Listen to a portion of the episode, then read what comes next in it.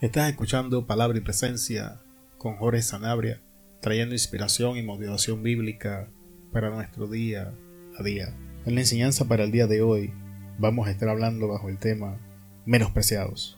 La porción bíblica la encontramos en el libro de Nehemías, capítulo 4, versículo 3. Y estaba junto a él Tobías, amonita, el cual dijo, lo que ellos edifican del muro de piedra, si subiera una zorra, lo derribará. Oremos, Padre, en el nombre de Jesús, estamos en tu presencia. Tú eres bueno, para siempre son tus misericordias. Gracias Dios, porque estás sentado en el trono, Señor. Gracias Dios, porque la tierra es el estrado de tus pies.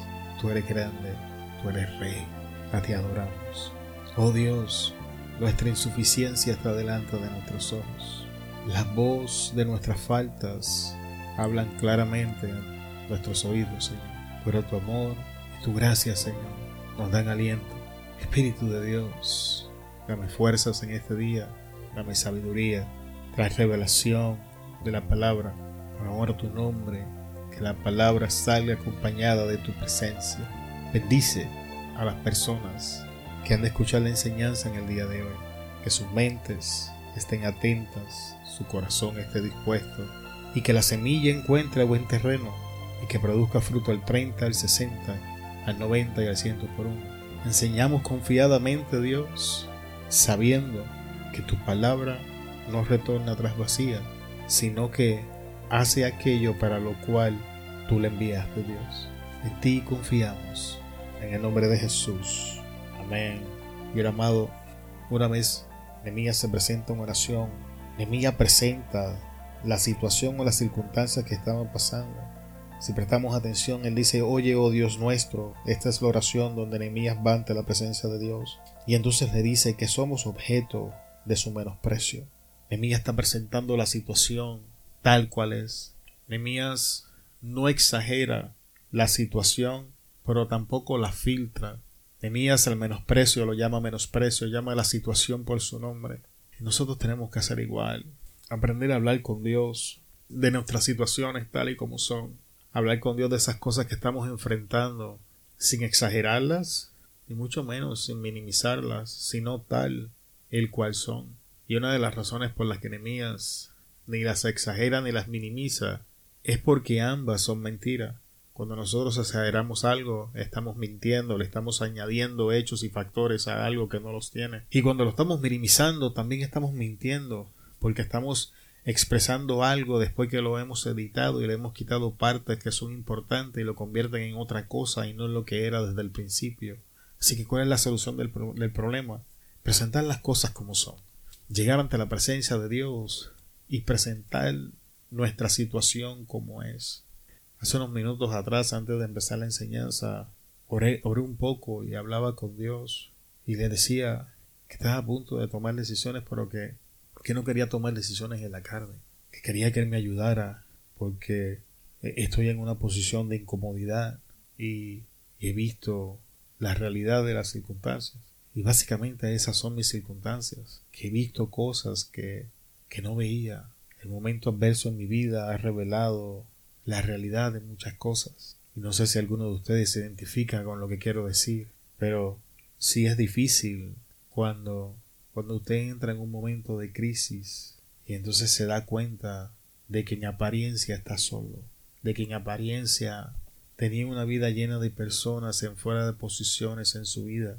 Y entonces ahora nos ponemos a pensar, Dios, que mucho trabajo tengo después de la crisis, ahora mismo estoy atravesando la crisis, estoy atravesando esta adversidad y después de esto, pero ¿sabes qué?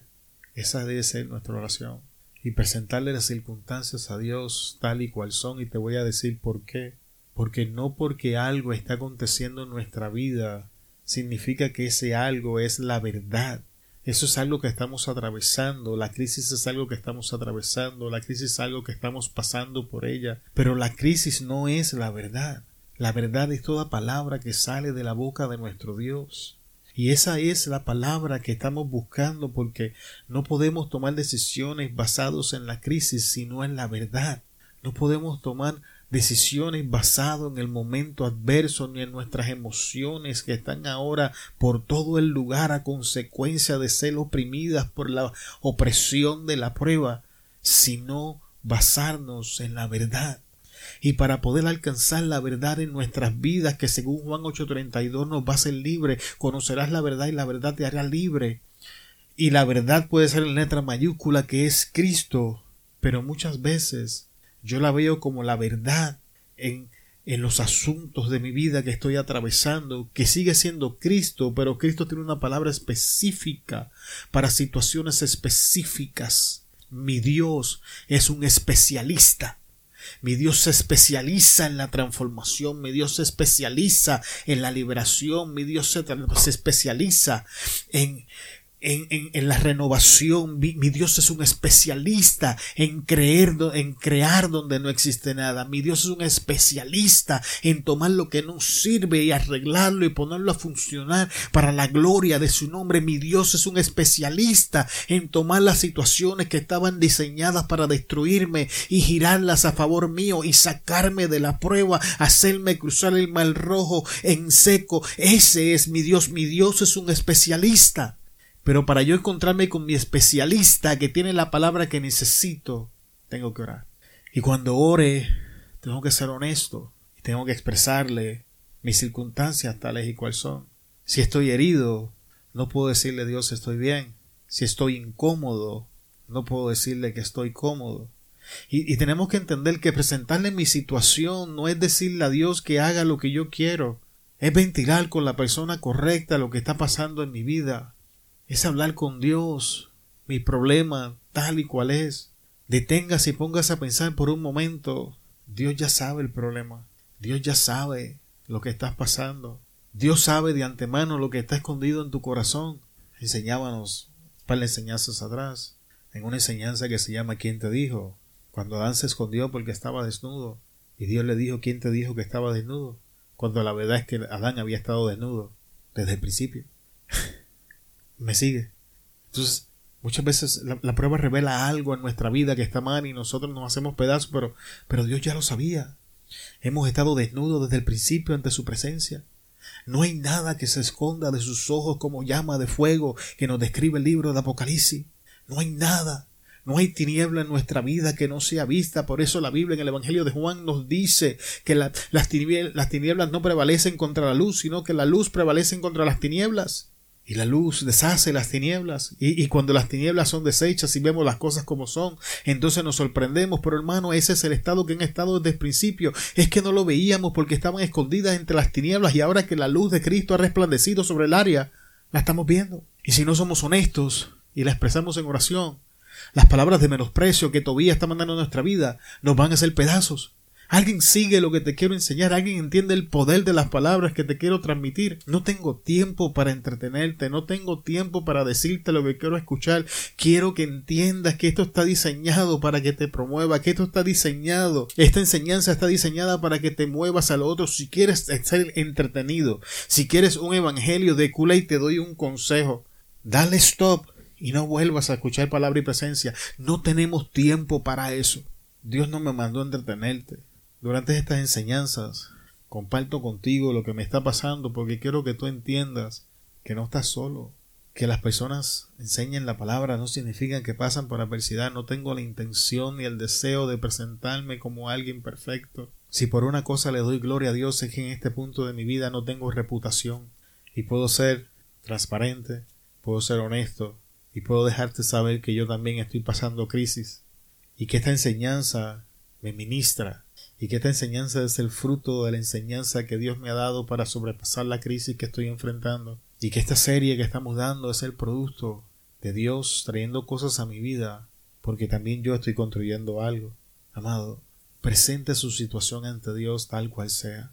Sea honesto con Él, porque la honestidad te va a posicionar en el lugar correcto donde Juan 8:32 se va a hacer verdad en tu vida. Entonces Nehemías pide justicia y dice y vuelve el baldón de ellos sobre su cabeza, y entrégalos por despojo en la tierra de su cautiverio.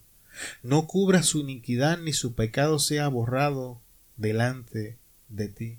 debemos de recordar que Nehemías se encuentra en el tiempo de la ley. Y la justicia bajo la ley y la justicia bajo la gracia son, son un poco distintas. Entonces la, la oración de Nehemías en el tiempo de la ley era correcta. E, esa clase de oración en el tiempo de nosotros, de la gracia, no es que no se pueda hacer, pero no es, no es acorde al espíritu de la gracia en el que estamos operando. Y no vamos a profundizar eso en el día de hoy. Así que ya entendemos que la justicia en el tiempo de Nehemías y la en el nuestro no son lo mismo. Segundo punto de esto de la justicia, y es importante que lo entendamos. Justicia y venganza no son la misma cosa. Muchas veces cuando nosotros decimos que no es justo y queremos que se nos haga justicia, lo que realmente queremos es que se haga venganza. Lo que realmente queremos es ojo por ojo, diente por diente. Lo que realmente estamos pidiendo es que mal le llegue a la persona que nos hizo mal. Y hermanos, esa no es, ese no es el espíritu de la gracia, ese no es el espíritu en el que nosotros operamos. La justicia en el tiempo de nosotros, en la dispensación de la gracia, es distinto en el tiempo de la ley. No confundamos justicia con venganza o retribución. Y escuche bien, porque esto le va a ser desagradable a muchas personas. Verdadera justicia es permitir que Dios lidie con el ofensor como Él quiera, conforme a su voluntad y su deseo. Significa que si es la voluntad de Dios sanar y perdonar al ofensor, eso es justicia.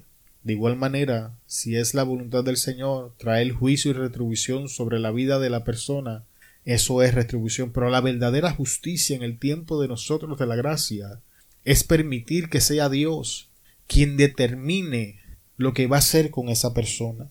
Es importante que entendamos, hermanos, que ciertamente Dios nos va a hacer justicia. En Lucas 18, del verso 1 al 8, encontramos la parábola de la viuda y el juez.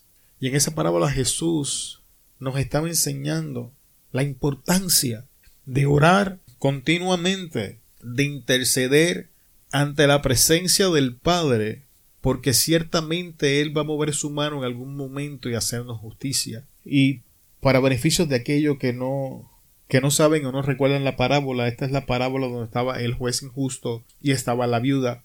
Entonces el juez ni creía en Dios ni temía a los hombres. Y la, y la viuda no tenía quien peleara por ella, la viuda estaba sola, la viuda era anciana, así que no había forma en que la viuda pudiera forzar al juez a hacerle justicia.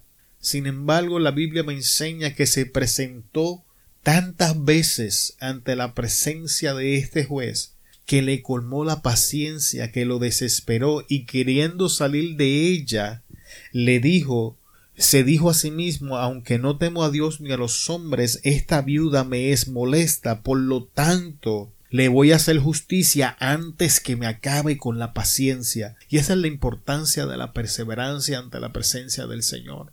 Dios ciertamente nos va a hacer justicia, pero tengo que recalcar y recordarle que verdadera justicia es permitir que Dios dé la retribución conforme a lo que Él sabe y entiende es necesario en la vida o en las vidas de esas personas y que la justicia y la venganza no son la misma cosa.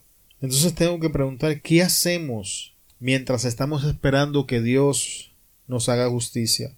La contestación la encontramos en Romano capítulo 12 versículo 20 y voy a estar usando la nueva traducción viviente. Sencillamente hacemos bien.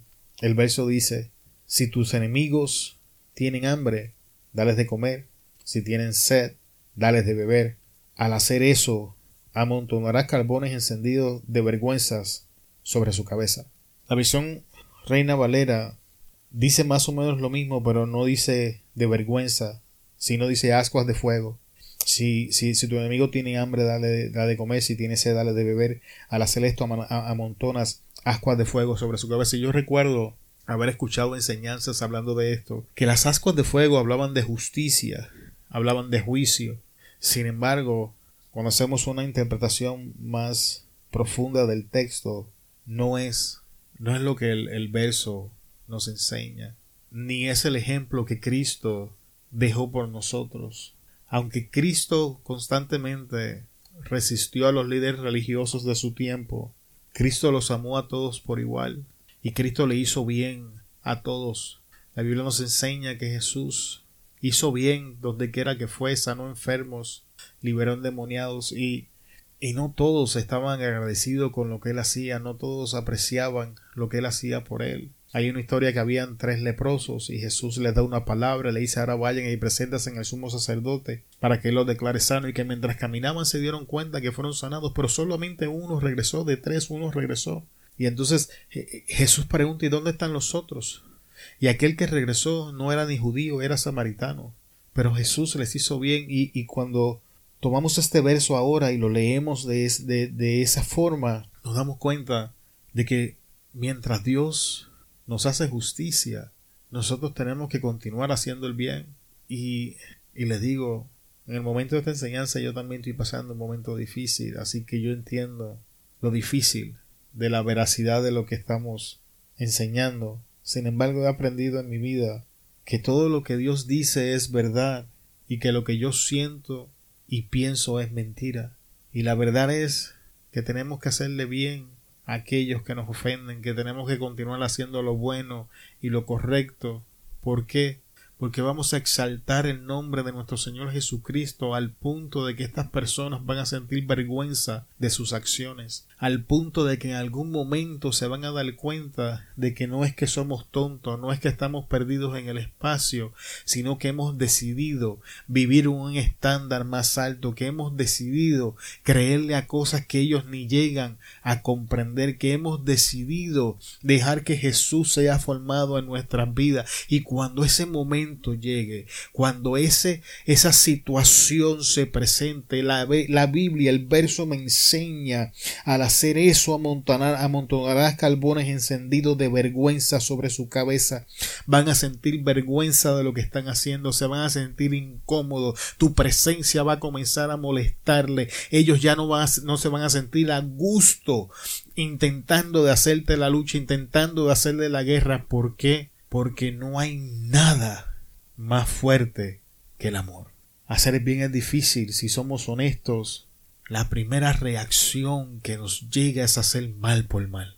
El primer pensamiento es ojo por ojo, diente por diente. Pero no es lo que nos dice la Biblia, amado. Vamos a pasar al próximo punto.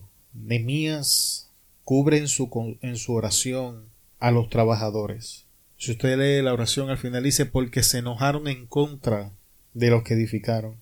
Y ahora voy a preguntar, ¿por quién estaba orando Enemías?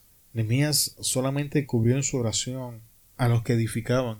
Y esto te enseña, recuerda que había dentro del pueblo, había una gente, creo que eran los, la gente grande de los gabonitas, que no, no quiso edificar. Y ahora Enemías cuando ora, solo cubre con su oración a los que edificaban. Esta oración que Enemías está haciendo no cubre a los que no hacen nada. Este, e, e, esta oración de. Crea una prioridad sobre activos, perdón, crea una prioridad seleccionando a los activos por encima de los inactivos. Y tengo que preguntar, hombre y mujer de Dios que me escuchas, ¿no estaremos nosotros invirtiendo demasiado mucho tiempo en personas que no van a dar fruto? ¿No estaremos yendo ante la presencia del Señor a orar por higueras que deberían secarse?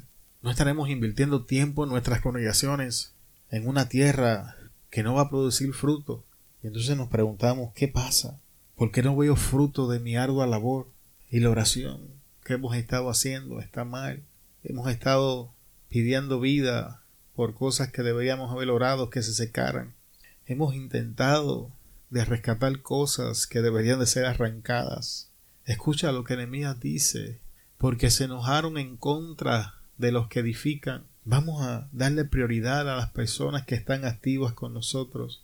Vamos, vamos a cubrir en oración primeramente a las personas que están poniendo su granito de harina o su granito de sal en lo que estamos haciendo. Vamos a, a, a, darle prioridad a aquellos que están activos por encima de aquellos que están sentados. Hermanos, dentro de la iglesia podemos dividir la iglesia en dos grandes grupos los que producen y los que consumen. Y tenemos que aprender a darle prioridad a aquellos que producen. Y cuando hablo de los que producen, no hablo de que necesariamente produzcan dentro del templo, porque acuérdense que la iglesia no es el templo.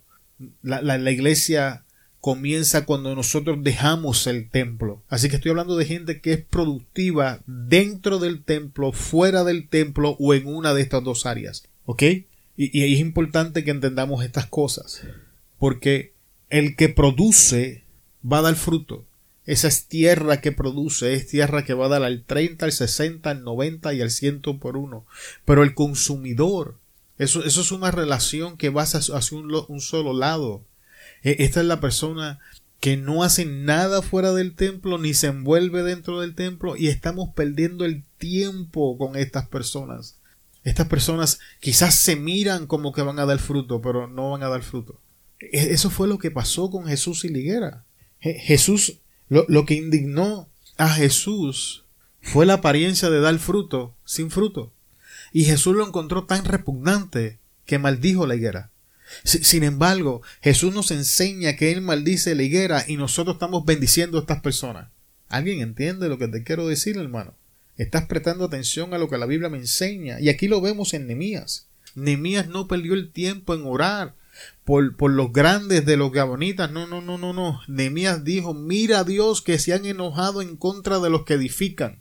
No estamos viendo fruto porque estamos enfocados en las personas equivocadas. Bendito sea el nombre de nuestro Señor Jesucristo, hermano. Era por eso que les decía que estaba orando, porque mi vida, después de esta crisis que estoy pasando, va a ser reestructurada.